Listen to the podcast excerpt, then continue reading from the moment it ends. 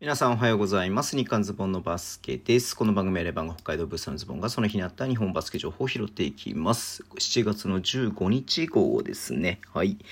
えー、っとね、なんか今日で多分900回目なんですよね。すごいね。自分で言うのもなんだけど、900日連続で、このね、えー、っと日刊ズボンのバスケね、配信してますけれども、やばいね。アホだよね。アホだよねって言ったらなんだけどもさ、はい。まあ、なんやかんやってますけれどもね、別にまあ、あの、マイペースでやってますんで、はい。えー、っと、まあまあ、だから逆にこう、やめ時がわかんなくなってるなっていつも思うんだけどね、はい。えー、今日もやってようと思います。えー、代表戦のね、話はね、え、っと、YouTube の方で話しますので、ぜひそちら聞いていただければと思います。まず、これもね、明日ね、YouTube でやろうかなと思ってるんですけれども、一応ね、ニュースとして話しておきますね。レバンガ北海道ですけれども、3人目の外国籍選手ね、ブロックク・モータムさんね、はい、えっ、ー、と、全然知らなかったですけどもね、オーストラリアの選手でね、えっ、ー、と、31歳、2メーター8センチのね、4番選手ですけれども、まあ、ビデオを見た限りストレッチ4みたいな感じで、3もね、結構打っていて、まあ、ちょっとね、確率見ると38%ぐらいかな。で、まあまあ、いい確率で決めてるんですけどね、なんかのゲーム、ゲームバイゲーム見たらね、結構ね、波があるかなとね、4分の0の日もあれば、5分の4とかで入れたりとかね、まあ、そういう時もあるので、ちょっととわからないかなっていう部分もあるよね。うん。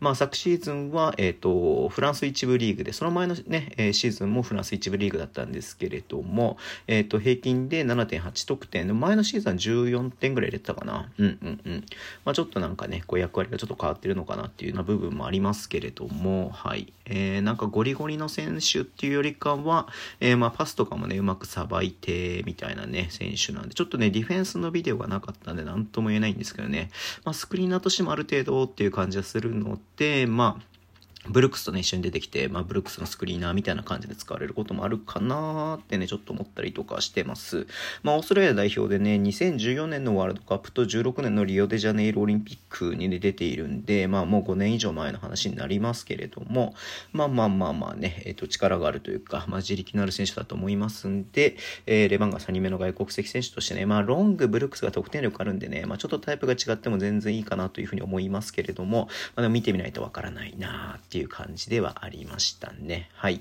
えー、で、B1 の話題ですけれども、名古屋ダイヤモンドドルフィンズと、えー、ファイティングイーグルス名古屋がプレシーズンゲームをやるということですね。9月の3日ね。うん。まあまあまあまあね、えっ、ー、と、まあご存知の通り B2 から B1 に上がってきてね、初めてのシーズンを迎える FE 名古屋と、えー、昨シーズンはね、まあ、チャンピオンシップまで行ったね、えー、名古屋ダイヤモンドドルフィンズ、まあご近所なんでね、まあ簡単に、簡単にというか、まあ比較的やりやすいのかなというふうに思いますけれども、うん。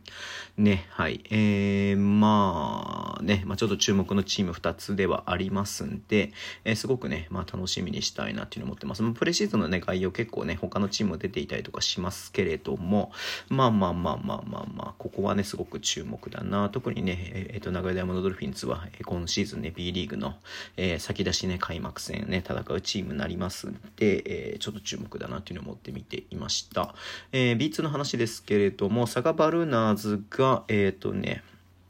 えー、ミカエル・マッキントッシュさんね。マックさんですかね。はい。とね、契約合意ということですね。うん。まあ、佐賀はこれでだから全員決まったのかな。ね。えっ、ー、と、まあ、えー、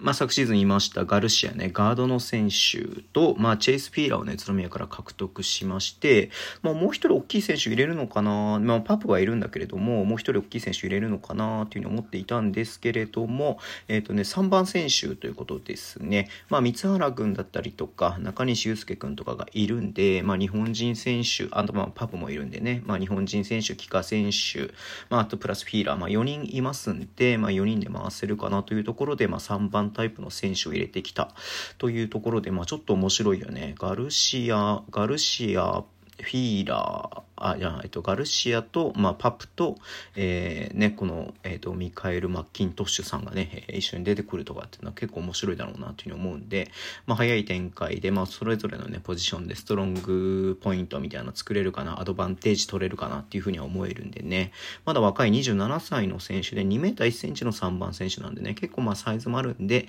えー、場合によってはまあね、インサイドもやることにもなるかなっていうふうに思いますけれども、えー、っと、オーストラリアのリーグで、えっ、と、平均17.5得点。すごいね。うん。